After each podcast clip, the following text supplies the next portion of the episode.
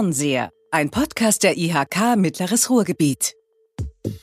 Heute mit Christiane Aufermann. Herzlich willkommen und schön, dass Sie zuhören. Und wenn Sie unseren Podcast schon häufiger gehört haben, dann wissen Sie, wir wollen ja eigentlich immer Gespräch mit unseren Gästen äh, im Gespräch in die Ferne sehen. Wir sprechen darüber, wie und wohin sich die Wirtschaft verändert. Wir sprechen über verschiedene Trends, die sich, auf die sich Unternehmen vorbereiten müssen. Wir hatten schon Nachhaltigkeit, 3D-Druck, Virtual Reality, New Learning. Und wir reden über Chancen und Risiken, die sich daraus ergeben. Aber heute nicht. Heute ist alles anders. Heute wird mal über uns gesprochen. Und heute reden wir darüber, was Sie schon immer über uns wissen wollten und bisher noch nie zu fragen wagten. Gerne kritisch, kontrovers und schonungslos, so war das angekündigt. Wir haben Sie in den letzten Wochen gebeten, uns Ihre Fragen zu senden. Und ich darf diese Fragen heute an Erik Weig stellen, unseren Hauptgeschäftsführer und Kompetenzfeldmanager. Und äh, er antwortet darauf. Ich bin schon sehr gespannt. Ähm, Erik, wir hatten es schon letzte Woche, dass wir die Sitzplätze in diesem Raum getauscht haben. Heute wieder. Ähm, du auf dem anderen äh, Ende des Tisches sozusagen. Äh, wie fühlst du dich da? Also echt, ich finde, dass es Spaß macht, hier zu Gast zu sein in unserem Podcast. Und ich höre dir gerne zu. Du machst das toll. Also ich finde es schön hier. Ich sitze dir gern gegenüber. Ja, das ist doch schon mal gut. Wenn man mit einem Kompliment anfängt, dann läuft's doch. Also erstmal möchte ich nochmal herzlich mich bedanken ähm, bei den ähm, Unternehmern und bei den ähm, Menschen, die uns Fragen gestellt haben. Ähm, und wir haben da was Schönes zusammengestellt. Und wir werden das heute einfach mal durchgehen. Hast, du, hast du die angenehmen und die unangenehmen Fragen irgendwie aussortiert oder kriege ich alles zu hören? Du kriegst heute alles und äh, ich bin gespannt, wie du darauf reagierst. Ich auch. also von daher wirklich, wie gesagt, schonungslos. Mal gucken. Ähm, wir fangen mal ganz, ganz leicht an. Welche Städte umfasst das mittlere Ruhrgebiet? Okay, das ist recht einfach. Äh, die größte Stadt in unserem Kammerbezirk ist Bochum. Dann kommt Herne und dann kommt noch Witten und Hattingen. Das heißt, wir haben ähm, zwei Großstädte, zwei kreisfreie Großstädte, Bochum und Herne. Bochum hat ungefähr 380.000 Einwohner, Herne 200.000 und dann zwei kreisangehörige Städte, nämlich Witten und Hattingen, die zum Ennepe-Ruhr-Kreis gehören. Äh, es ist tatsächlich so, dass äh, uns diese Frage wirklich teilweise noch im Service Center gestellt wird. Von daher wollten wir diese Frage, diese FAQ auch einmal mit draufnehmen. Ähm, der zweite Themenbereich wird dann schon ein bisschen spannender und vielleicht doch etwas kontroverser. Ähm, unsere Veränderung steht dort als Überschrift. Ähm, ich weiß gar nicht, ob jeder Zuhörer das weiß. Es sollte sich eigentlich mittlerweile rumgesprochen haben, dass die IHK Mittleres Ruhrgebiet ein bisschen was anders macht als andere. Und eine der Fragen, die uns gestellt wurden, ist, wie kam es denn eigentlich dazu? Ja, das ist natürlich echt äh, eine Frage, auf die könnte ich dir jetzt eine halbstündige oder eine einstündige Antwort geben. Nein, bitte kurz. Bitte kurz ist schwierig. Wie kam es dazu?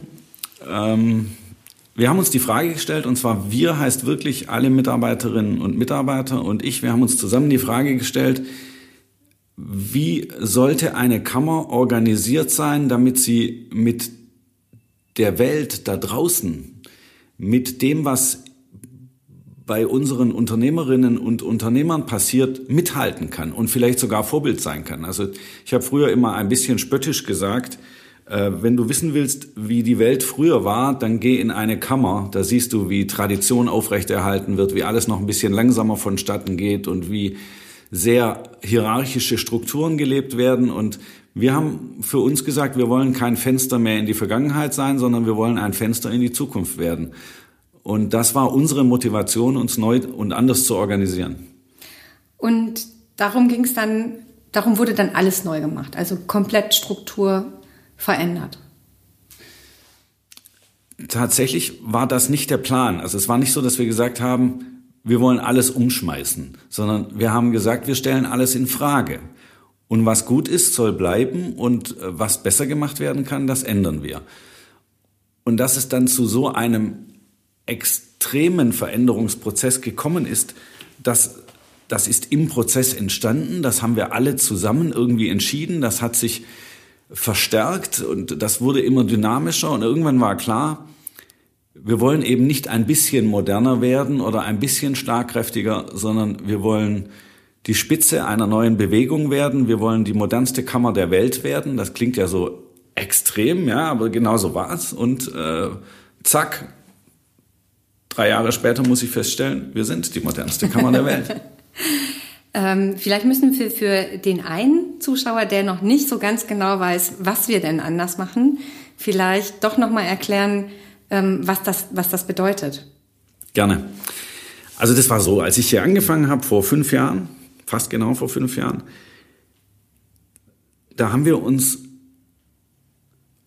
in ganz viele Arbeitskreise aufgeteilt, die verschiedene Themenstellungen bearbeiten sollten. Das war ganz klassisch, gar nichts Besonderes. Wie wollen wir in Zukunft Mitarbeiterentwicklung machen? Wie wollen wir uns betriebswirtschaftlich aufstellen? Wie gehen wir mit unserem Geld um? Wie gehen wir mit unserem Weiterbildungszentrum um? Ähm, wie, wie ist unsere Kultur im Haus? Wie gehen wir miteinander um? Zu solchen Themen gab es zwölf Arbeitsgruppen.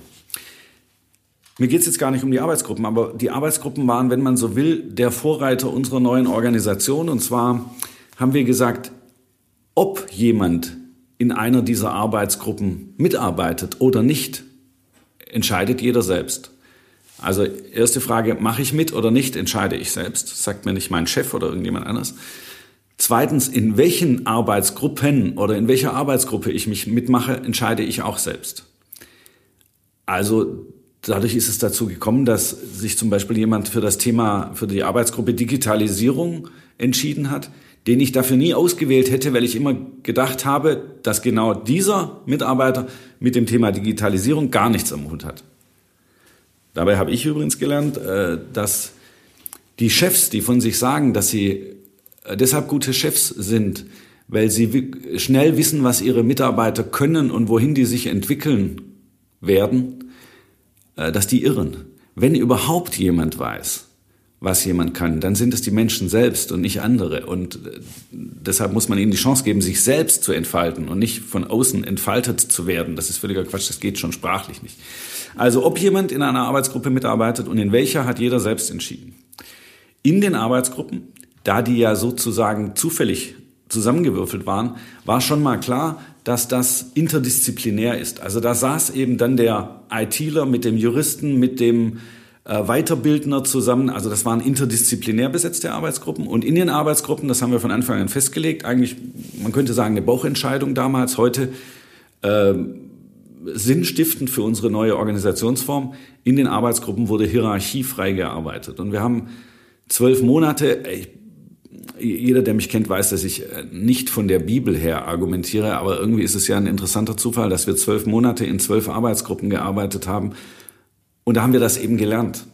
Wir haben gelernt, was es für Potenzial entfalten kann, wenn jeder selbst entscheidet, ob er mitmacht, wo er mitmacht, wenn wir interdisziplinär arbeiten und hierarchiefrei.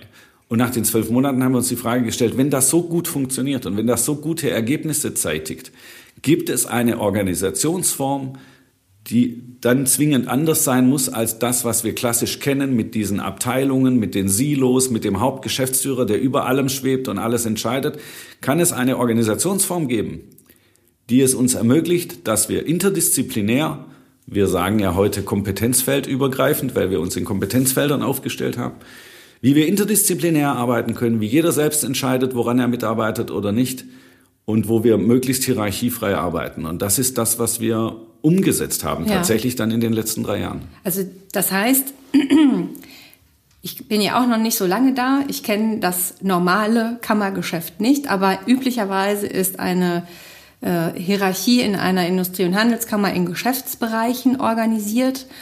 Ähm, In manchen heißt das sogar noch Dezernate. Ja, okay, genau. ja, verstehe. Und äh, die kümmern sich dann um die Themen, die für die Mitgliedsunternehmen relevant sind, was Ausbildung angeht, was aber auch Unternehmensförderung angeht. Ähm, alles möglich. Also das will das, ich mal hoffen, dass die sich um die Themen kümmern, die für die Mitgliedsunternehmen relevant sind. Und das machen wir nicht mehr? Ich glaube, dass wir das noch stärker tun, weil wir uns das ist auch ein Teil unserer Neuausrichtung. Wir haben uns entschieden, dass wir nicht Themen deshalb bearbeiten, weil wir sie seit 150 Jahren bearbeitet haben und nie gefragt haben, ob es was bringt, sondern wir machen nur noch Dinge, ganz extrem sozusagen am Kunden orientiert.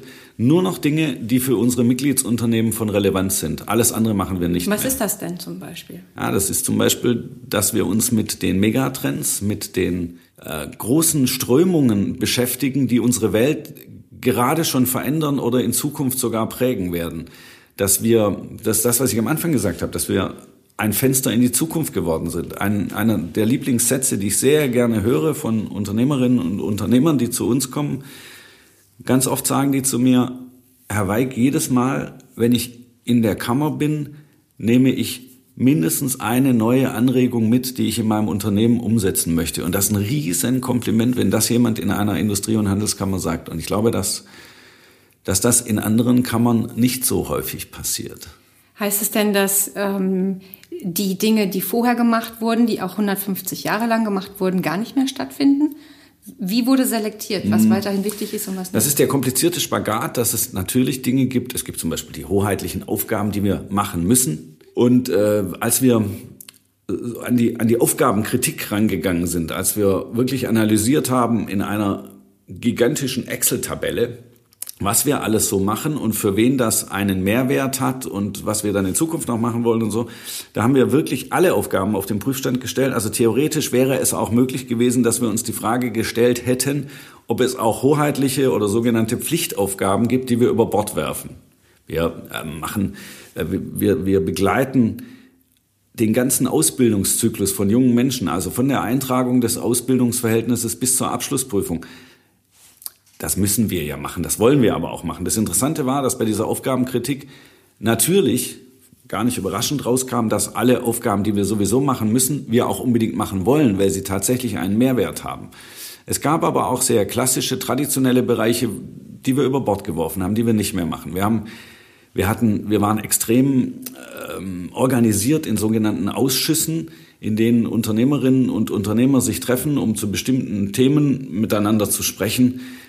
Äh, von ungefähr 15 Ausschüssen gibt es noch genau einen. Welchen? Es gibt noch den Haushaltsausschuss. Das ist der letzte Ausschuss, den wir noch haben. Ein Unternehmer hat immer wieder in der Zeit, in der wir uns gefragt haben, ob wir noch Ausschüsse brauchen, gesagt, Ausschuss ist das, was weg muss. Ja, ist ja ganz interessant vom Wortsinn her. Heute haben wir Innovationskreise, wir treffen uns auf Ruhrfaktorveranstaltungen, es gibt eine Peer Group Organisationsentwicklung, also es gibt Formate, wo wir uns mit Unternehmerinnen und Unternehmern austauschen, aber eben nicht mehr über dieses klassische Format des Ausschusses. Und ich muss auch sagen, die Ausschusssitzungen, zumindest bei uns, bei anderen Kammern ist das bestimmt anders. Das war, wir treffen uns, äh, die IHK hat einen Menschen organisiert, der einen interessanten Vortrag hält dann gibt's noch Häppchen und dann gehen wir wieder. Also wenn überhaupt, dann, dann war das eine gute Unterhaltungsveranstaltung. Es hat aber keinen Effekt gezeitigt in unsere Organisation hinein und ich behaupte auch keinen großen Effekt in die Unternehmerschaft. Und heute sagen die Unternehmer zu uns, äh, auch ein Satz, den ich natürlich sehr gerne höre, endlich weiß ich, dass die IHK einen Nutzen für mich hat. Und das ist ja das, was wir sein müssen. Ich habe immer gesagt, ich möchte nur Dinge tun, die etwas bewirken. Und wir scheinen etwas zu bewirken mit dem, was wir tun. Und das ist ja gigantisch. Ähm, eine Frage, die uns auch gestellt wurde, war, wie disruptiv oder wie verträglich ist das denn für die Mitarbeiter und für die Führungskräfte? Da können wir gleich nochmal drauf eingehen. Ja. Ich möchte nämlich einmal nur wissen, ist es denn auch bei allen Unternehmern so, dass sie das gut finden, wie die Veränderung stattgefunden hat? Nein, leider nein, natürlich nein. Also es gab die klassischen Unternehmer, die das, was wir die letzten 150 Jahre gemacht haben und nie verändert haben, gut fanden. Also die sich hier wohlgefühlt haben. Die die Art, wie wir miteinander umgegangen sind, gut fanden. Also die, die, die, die, die sich daran gewöhnt hatten, dass der Hauptgeschäftsführer natürlich äh, schwarze Lackschuhe anhat, äh, einen schwarzen Anzug anhat, eine äh, sauber gebundene Krawatte anhat und ansonsten nicht viel sagt und sich nicht viel bewegt und die sich schwer tun mit der Veränderung, weil die Veränderung auch recht schnell ging. Also plötzlich waren ja nicht nur die schwarzen Anzüge weg, sondern wir gingen anders miteinander um, wir haben offen geredet, jeder redet mit jedem, nicht nur einer spricht im Raum, sondern eigentlich sprechen alle gleichzeitig und alle denken mit und alle alle haben auch wirklich etwas zu sagen, auch inhaltlich. Das war für die Unternehmer eine Umstellung.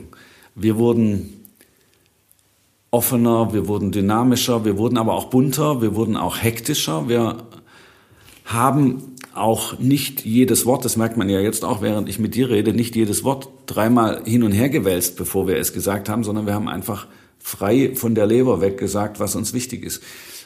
Und es hat zu einer ganz anderen Atmosphäre geführt. Ich finde, dass dieses Haus nicht nur bunter geworden ist, sondern dieses Haus lädt ein zur Diskussion, das lädt auch ein zum Streit. Also in jedem Flur, durch den man hier geht, im Treppenhaus, überall hängen Dinge, die aus unseren Arbeitsprozessen erzählen, weil wir auch so offen, so transparent arbeiten. Und viele finden das gut und viele sagen, Mensch, toll, dass ihr jeden Gast dieses Hauses reinschauen lasst in das, was ihr tut. Aber ich habe auch so, schon so Sprüche gehört wie, also bevor Sie mir was von Ihrem Veränderungsprozess erzählen, Herr Weig, räumen Sie erstmal das Haus wieder auf. Also früher hatten wir hier klinisch weiße Flure und hier konnte man eine Stecknadel fallen hören. Ja.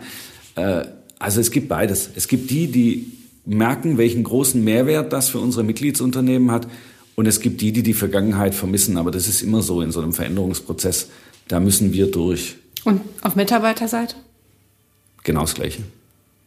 Auch da gibt es welche, die sich bewusst für die Kammer entschieden haben, wie sie früher war und die auch gerne hätten, dass, die auch gerne gehabt hätten, dass sie so bleibt. Also ich weiß, ein, ein leitender Mitarbeiter damals, der hat mir, nachdem wir ein Jahr in diesen Arbeitsgruppen gearbeitet hatten und nachdem wir gemerkt haben, wie toll das ist, und als dann klar war, dass wir das übersetzen wollen in eine neue Organisationsform, hat er zu mir gesagt, Herr Weig, können wir uns denn nicht einfach wieder unauffällig einreihen in die anderen Kammern und so tun, als wäre nichts gewesen? Er ist heute natürlich nicht mehr da. Also weil er selber dann lieber sich woanders einreihen wollte. Genau, weil er sich lieber dann woanders eingereiht hat. Und bei uns gibt's ja kein Einreihen mehr. Also wir, arbeiten ja auch nicht mehr in Reihen. Ja? Das ist ja aber auch gerade die große Herausforderung für Mitarbeiter. Also ähm, wenn man tatsächlich dann anfangen muss, selbstständig, eigenständig, wenn man vorher auch gewohnt war, vielleicht äh, sehr stark auf Anweisungen, auf Hierarchien sich verlassen zu können, das ist ja auch ganz schön beängstigend. Wir haben, ich glaube, am 15. März 2017 offiziell den Einstieg gemacht in unsere neue Organisationsform. Und ich bin ganz sicher, dass in den Tagen danach es Menschen gab, wertvolle Menschen in unserer Kammer, die morgens zur Arbeit kamen und sich gefragt haben, ja, und wer sagt mir jetzt, was ich heute tun soll? Und manche haben dafür echt auch eine ganze Weile gebraucht, um dieses Mindset zu kriegen, diese, diese Einstellung zu kriegen, ich entscheide selbst. Und das wird gut. Das kann ich. Ich, hab, ich übernehme die Verantwortung, ich kann die Verantwortung aber auch übernehmen, selbst zu entscheiden. Und das wird gut werden. Und ich tue das, was ich am besten einbringen kann in der Organisation, in der ich arbeite. Weil dann geht es der Organisation gut und wenn es der Organisation gut geht, geht es mir ja auch besser. Das haben immer mehr Menschen sehr schnell verstanden.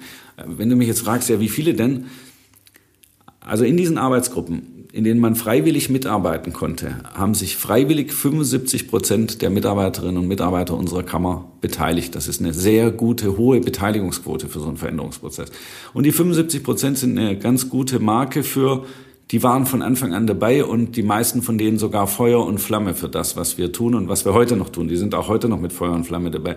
Bei den verbliebenen 25 Prozent, die sich schwer getan haben, würde ich sagen, ein Teil davon ist gegangen, hat sich bewusst dann eben jetzt für eine andere Kammer entschieden, irgendeine Kammer, die zu Dortmund, zu Duisburg, was weiß ich wie heißt, also ne, so eine klassische Kammer eben.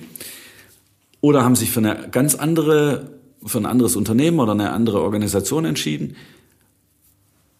Und es sind aber natürlich auch noch welche hier, die sich immer noch schwer tun mit der Veränderung. Und das ist auch okay, weil die Veränderung ja auch ständig weitergeht. Also ich will auch, dass wir darüber diskutieren, ob wir immer auf dem richtigen Weg sind oder nicht. Also ich will nicht nur Fans haben dieses Prozesses. Es ist okay, wenn es auch Menschen gibt, die sich damit schwer tun. Wir müssen aber, das ist mir auch wichtig, äh, das ist menschlich. Wir fokussieren ja immer Fehler oder wir gucken immer, welcher Prozess funktioniert nicht. Wir fokussieren nicht das, was gut funktioniert. Also ich möchte mich lieber auf die ich sage mal 80 Prozent, 85 Prozent konzentrieren, die mit Feuer und Flamme dabei sind und begeistert sind von unserem Prozess. Und ich will, möchte mich nicht auf die 15 Prozent fokussieren, die sich schwer damit tun. Weil wenn man ganz ehrlich ist, als ich vor fünf Jahren hierher kam, als wir noch wie eine klassische Kammer organisiert waren, waren die gleichen 15 Prozent auch totunglücklich und haben gesagt, das ist alles doof hier. Und die sagen heute immer noch, ist alles doof hier. Also manchen ist ja auch nicht zu helfen in ihrem Unglück. Das muss man auch akzeptieren, glaube ich. Also ich kann auch nicht jeden retten.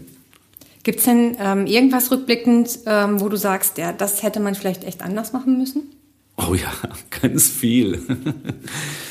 Das ist ja immer so. Also ich glaube, das kann jeder. Also ein Jahr später auf einen Prozess zurückzublicken und zu sagen, ah, das hätten wir optimaler machen können, das hätten wir optimaler machen können, ist aber gar nicht meine Haltung.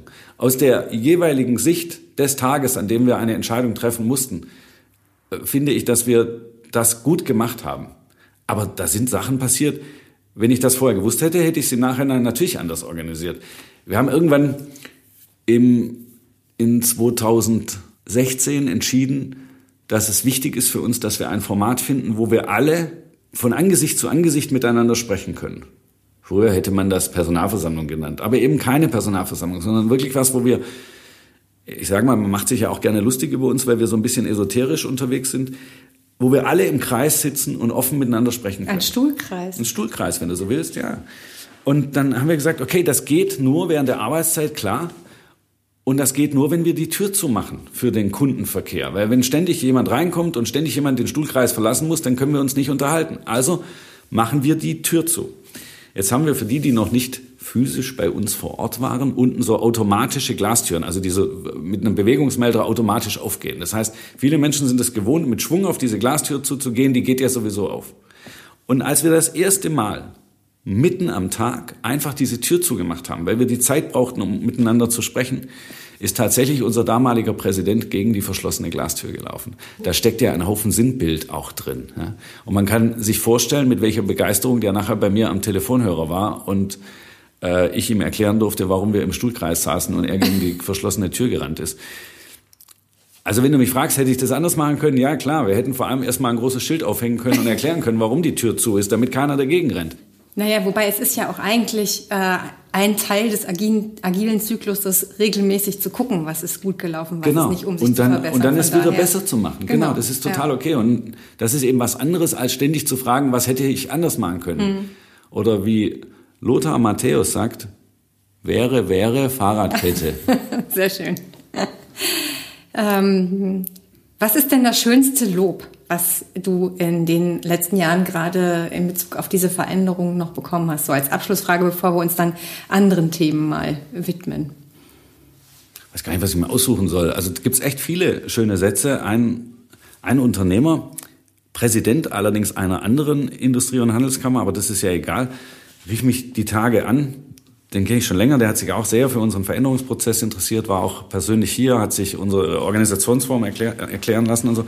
Neulich rief er mich an und sagte, Erik, ich muss dir was erzählen. Ich habe sowas Tolles Neues in meiner Firma. Sag ich, ja, was denn? Wir haben jetzt einen Raum der Veränderung.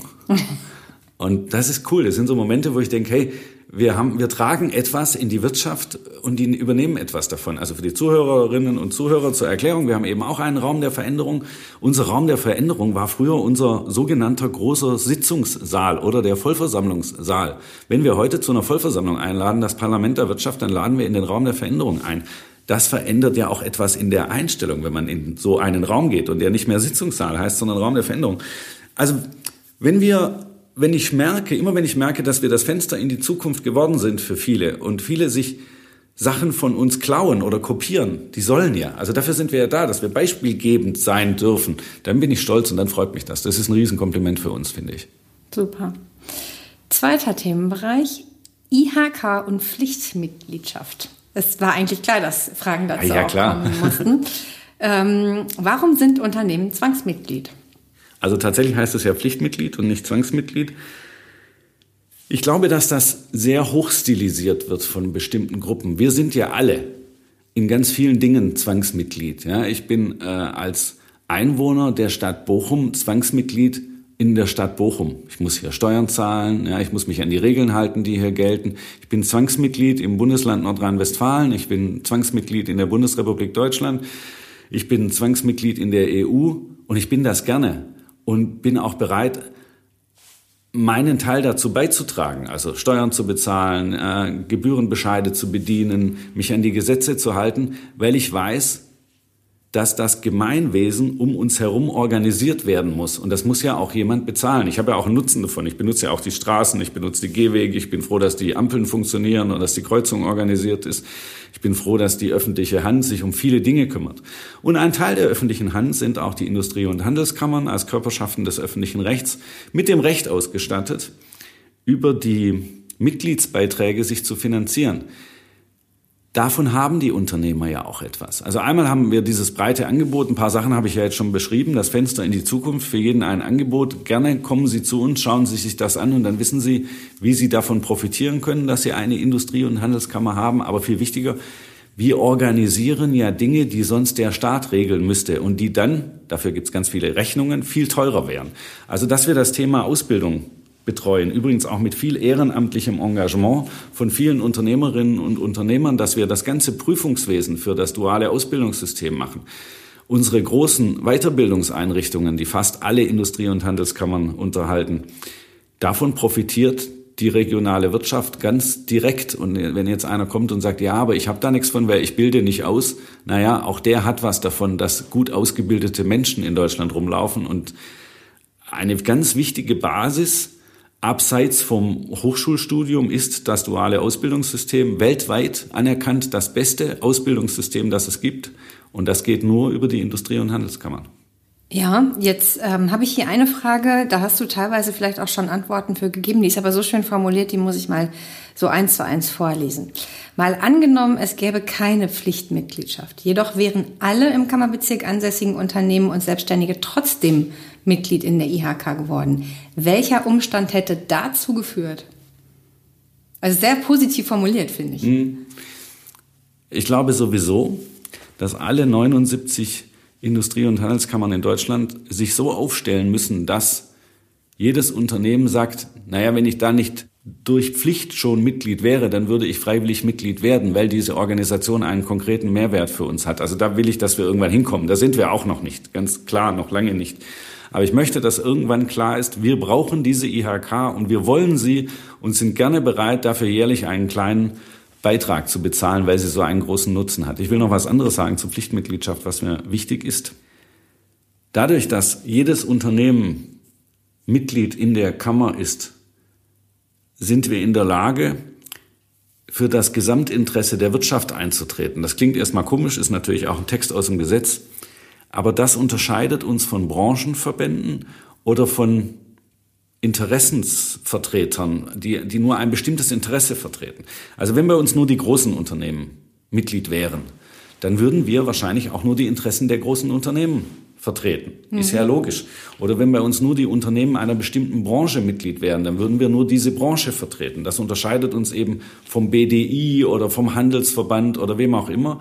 Wir treten für das Gesamtinteresse der Wirtschaft ein. Wir treten ein für die Interessen der Solo-Selbstständigen, der Menschen, die ein ganz kleines Unternehmen haben, vielleicht nur einen Angestellten haben. Wir treten aber auch für die Interessen derer ein, die 500 Mitarbeiter haben, 1000 Mitarbeiter haben, eben für alle. Ja. Und das ist auch die Schwierigkeit vielleicht oder die Herausforderung, die wir haben, dieses Gesamtinteresse rauszufinden und dann aufzutreten im Interesse aller, die etwas unternehmen wollen in ja. Deutschland. Da komme ich gleich auch nochmal, äh, da gibt es nochmal einen eigenen Teil zu. Ich würde jetzt gerne nur bei dem Thema Pflichtmitgliedschaft nochmal einmal fragen, es gibt ja auch durchaus diejenigen, die sagen, schön und gut, und äh, das erkenne ich auch an, dass es hoheitliche Aufgaben gibt, für die ich äh, dann zahlen muss sozusagen. Die IHK machen aber deutlich mehr als das. Und es gibt auch durchaus ähm, ähm, Gruppen, die sagen, wir versuchen jetzt einfach mal, ähm, wir werden teilweise auch Mitglied in der Vollversammlung, wir versuchen dort auch ähm, Einfluss zu nehmen und ähm, wir canceln dann alles das, ähm, was sozusagen nicht Pflichtaufgabe einer IHK ist. Ähm, ist das nicht auch nachvollziehbar? Was sagst du denen? Was gibst du denen als Argument entgegen, warum, warum da ähm, tatsächlich ein Mehrwert da, dabei ist in der Arbeit der IHK? Ja, also ich habe das ja schon ein bisschen skizziert, äh, wie wir versuchen, beispielgebend zu sein. Manchmal sind wir auch sowas wie ein Labor, wo man Dinge ausprobiert. Und wenn wir merken, dass was nicht gut funktioniert, dann wollen wir natürlich nicht beispielgebend sein dafür, aber dann können wir sagen, das haben wir schon probiert, das ist nicht gut, mach es anders. Also zu versuchen, die, den Zuständigkeitsbereich oder die Aufgaben einer IHK auf das was auch immer das sein soll, aber auf das Wesentliche zu reduzieren oder auf die Pflichtaufgaben zu reduzieren, was weiß ich, wir organisieren das duale Ausbildungssystem und das machen wir bis zur Abschlussprüfung, aber ansonsten halten wir uns raus. Ich, ich weiß gar nicht, wo es hingehen soll, aber ähm, ich glaube, das verkennt, was der ehrbare Kaufmann zu tun hat. Und äh, der ehrbare Kaufmann, heute äh, benutzt man den Ausdruck leider nicht mehr so häufig, finde ihn gut. Heute redet man von Corporate Social Responsibility. Die Aufgaben, die wir heute unseren Unternehmerinnen und Unternehmern zuschreiben, gehen weit über das Thema Nachhaltigkeit hinaus, Umweltschutz, Klimabilanz, äh, Verantwortung für die Mitarbeiterinnen und Mitarbeiter, Verantwortung aber auch für die Menschen, die im Umfeld einer Firma leben, äh, Verantwortung für das Gemeinwohl, äh, für, für den Sport, für die Kultur und so weiter. Wenn wir unsere Unternehmerinnen und Unternehmer dabei unterstützen wollen, ein ehrbarer Kaufmann zu sein oder eben Corporate Social Responsibility wahrzunehmen, dann können wir unsere thematische Zuständigkeit nicht reduzieren auf wenige wirtschaftliche Fragen. Findest du denn, dass Unternehmen eine IHK oder unsere IHK dafür auch in ausreichendem Umfang nutzen? Das ist total unterschiedlich. Es gibt tatsächlich Unternehmen, und zwar große wie kleine, die jede unserer Veranstaltungen nutzen, um sich Impulse zu geben, die das starke und übrigens ja unparteiische Netzwerk nutzen, das bei uns entsteht. Wir bilden ja sozusagen den Boden, wir bieten die Fläche, auf der sich ganz viele unterschiedliche Menschen begegnen können. Viele nutzen unsere Beratungsangebote sehr intensiv. Viele benutzen die Papiere, die wir schreiben, um sie für unternehmerische Entscheidungen zu benutzen. Und viele nehmen das gar nicht wahr. Für viele äh, sind wir keine Adresse bisher. Also viele haben, ich will gar nicht sagen, nicht verstanden. Wir haben es auch nicht geschafft, ähm, die Information rüberzubringen, wie viel Nutzen, wie nützlich wir sein können. Aber es werden mehr und äh, ich bin zuversichtlich, es werden auch durch diesen Podcast noch mal ein paar mehr, die sagen, ah, das gucke ich mir doch mal ein bisschen genauer an. Oder was ich auch gern sage, äh, wir sind ja da, um Menschen miteinander zu vernetzen. Deswegen haben wir auch ein Businessportal erfunden, das heißt Netzen, www.netzen.de. Einfach mal googeln, ganz leicht zu finden und schauen Sie sich mal an, welche Informationen wir auf www.netzen.de publizieren. Und äh, schauen Sie sich an, welche Veranstaltungen wir machen. Das finden Sie alles auf Netzen. Auf netzen.de können Sie sich auch zu unseren Veranstaltungen anmelden. Dann wird Ihnen schnell ein Licht aufgehen. Das ist ein ganz spannender Punkt. Ich glaube, zu Netzen müsste man eigentlich noch mal eine eigene Sendung machen. Gerne. Ich würde also so gerne mal in Ruhe erzählen, wie Netzen genau, entstanden ist. Vielleicht ja. sollten wir das auch noch mal machen und dann auch noch mal gezielt Fragen ein, einwerfen. Da wir aber auch ein bisschen zeitlich schon vorangeschritten sind, würde ich gerne auf ein Thema auf jeden Fall noch eingehen, zu dem wir auch Fragen bekommen haben, ähm, was du gerade schon angesprochen hattest, was die wirtschaftlichen Gesamtinteressen auch äh, angeht. Mhm. Nämlich, es gab da ja dieses Gerichtsurteil im Zusammenhang mit dem DIHK. Vielleicht kannst du da noch mal ein bisschen was als Hintergrund zu sagen.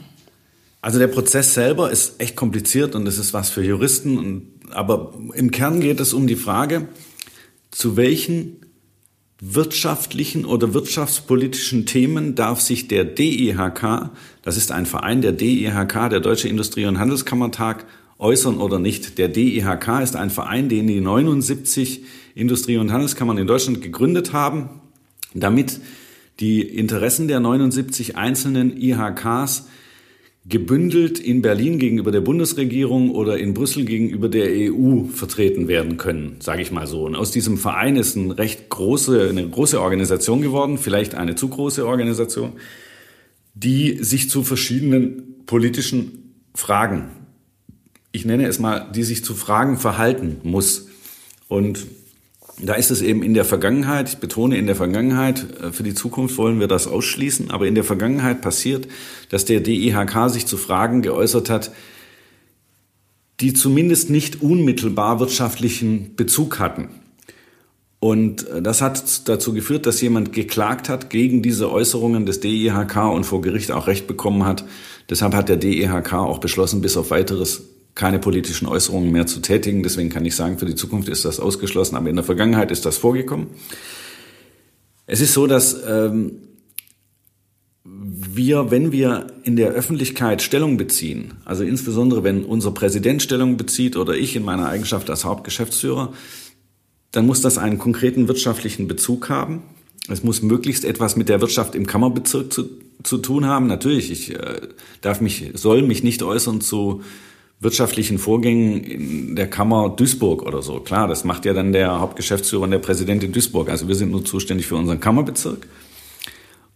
Und wir dürfen uns nicht äußern zu Fragen, die mit dem die, die Sache der Tarifparteien sind, also wenn es zum Beispiel um äh, Lohnerhöhungsverhandlungen und solche Sachen geht, das machen die Arbeitgeberverbände und die Gewerkschaften, das sind die Tarifpartner, das ist deren Business, da müssen wir uns ganz raushalten. Äh, bei Fragen zu, äh, jetzt müssen alle Restaurants geschlossen werden, da gibt es einen konkreten wirtschaftlichen Bezug, dazu können wir natürlich was sagen. Äh, wenn es aber, ich versuche mal zu zeigen, was so ein Grenzbereich ist, wo es kritisch wird und wo auch der DEHK vielleicht Fehler gemacht hat. Äh, wenn es jetzt, das passiert ja in Bochum zum Glück nicht, aber wenn es jetzt rechtsradikale oder linksradikale Aufmärsche geben würde in unserer Stadt und hier so eine äh, Stimmung entstehen würde, äh, bei der man das Gefühl hat, entweder, was weiß ich, ähm, Unternehmer sind nicht erwünscht oder Ausländer sind nicht erwünscht oder wir wollen keine zugewanderten Menschen bei uns integrieren oder was auch immer. Dann kommen wir in einen Bereich, wo ich sage, das hat einen wirtschaftlichen Bezug, wo, wo man aber schon darüber streiten kann, ob es nicht auch ausschließlich eine politische Bewertung ist. Brauchen wir rechtsradikale oder linksradikale Parteien in unseren Stadträten oder nicht? Ich bin übrigens der Meinung, dass wir das nicht brauchen und ich glaube auch, dass es nicht gut ist für die Entwicklung unserer Wirtschaft, wenn radikale Tendenzen ein Podium bekommen aber da wird es grenzwertig. Und das ist vielleicht das, was ich, was ich damit aufzeigen will, was auch dem DEHK auf die Füße gefallen ist. Aber ähm, ist das der Beginn einer äh, Erosion in der IHK-Organisation, wie es auch in Teilen in der Kommentierung ähm, ist? Oder ist das auch nur der Start eines Veränderungsprozesses in der Kammerwelt? Weil ich ja so ein positiver Mensch bin, sage ich, natürlich ist es das Zweite. Es ist der Start eines dringend notwendigen Veränderungsprozesses.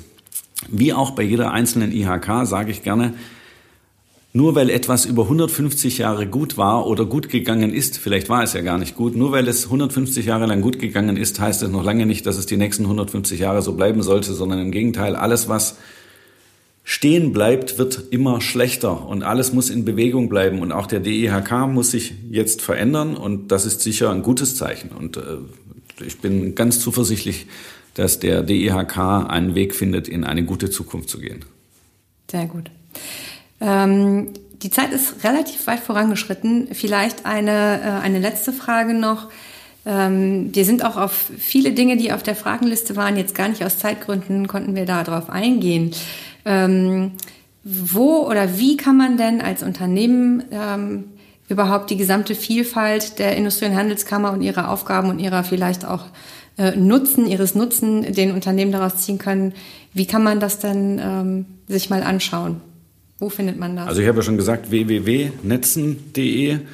Da, also das ist im Moment vor allem, weil wir ja im sogenannten Lockdown Light sind, wahrscheinlich der beste Weg. In, in nicht Shutdown und nicht Lockdown-Zeiten hätte ich gesagt, besuchen Sie eine unserer Veranstaltungen, weil wir eigentlich bei jeder Veranstaltung auf die ganze Bandbreite unserer Themen aufmerksam machen.